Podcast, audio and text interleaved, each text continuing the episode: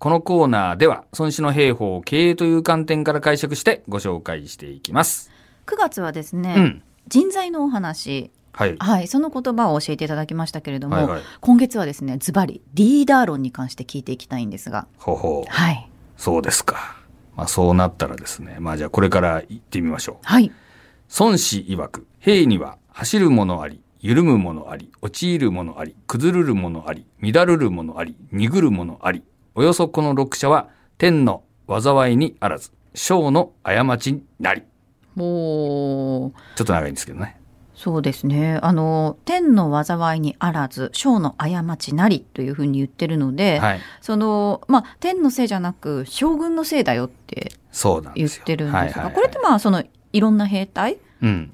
がいるっていうのはその、まあ、将軍の責任なんだっていうふうな形そうそうそうそう。なんでしょうか？これまああのー逃げたりね、うん。たるんだり、乱れたり、まあいろんな、まあそれが 6, 6パターンあるって言ってるわけなんですけども、はい。まあそういう時にその兵隊がね、何やってんだとおーいうことであったりね、うん。その天の災いっていうね、あの、天のせいにするとかうん。ではなくて、これはもう将軍のせいだよと、リーダーシップ次第だよと、まあこういう指摘なんですよね。まあ、でもビジネスにこう直していくと、うん。会社の中でちょっと怠けてるような人がいても、うんそれはもうリーダーのせいだっていうことなんでしょうか。まあそうなんですよね。それ結構でもそんなこと言われてもってリーダーの方ならないんですかね。なるなる。なりますよね。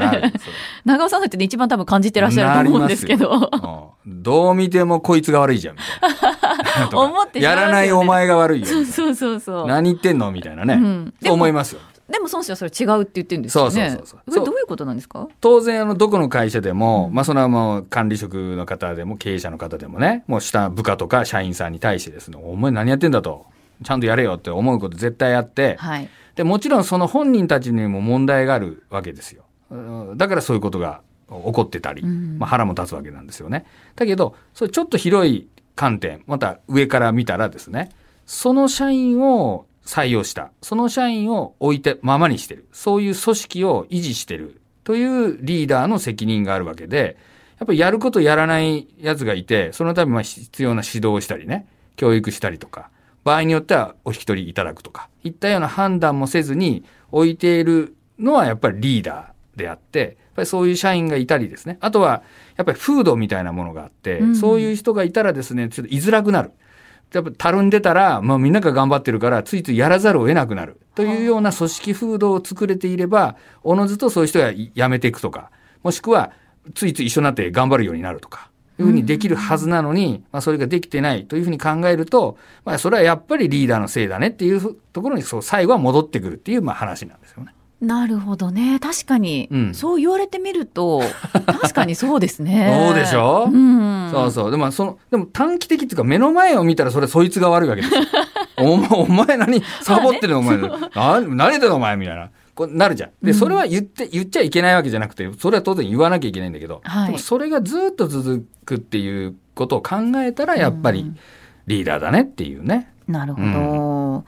やっぱりこの、まあ、私自身もこの組織ちょっと居心地悪いなっていうか、うんうん。なんかこうみんなのやる気が私よりもずっと上にあって、ちょっと私があまりこう、そのやる気についていけてないなって思うような時も、うんたまにこう、あったりするんですよね。うんうん。でそういった時には、やっぱり自分からちょっと、あ、やっぱり向いてないかなと思って、うん。降りたりとかっていうのもするんですけども。は当然ありますよね。はい、はい。やっぱそういった雰囲気をこう、作っていくっていうのはリーダーまあ、に非とっては大事常に重要ななここととで、で、すね。まあ、それが行き過ぎるとブラック企業みたいな話になるんだけど、だけど、やっぱりこう、みんなが頑張ってるとついついやっちゃうしね。うんうん、どんだけ頑張ろうと思ってても、周りがダラダラしてたら、自分だけやってても バカバカしくなるじゃん。そうですね。それは当然そうだよね。うんでそれはやっぱり、やっぱりリーダーの責任っていうことを言われたら、まあ確かにねって話にはなるだろうと思いますね。なるほど。すべてはもうリーダーの問題だというふうに思う。ただこう、そういううまい組織風土の作り方っうん。ていうのは何かコツっていうのがあるんでしょうか？まあ、それは孫子の兵法をしっかり勉強していただいてね。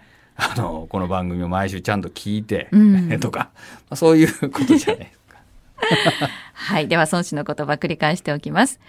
孫子曰く、兵には走るものあり、緩むものあり、陥るものあり、崩るるものあり、乱るるものあり、鈍るものあり。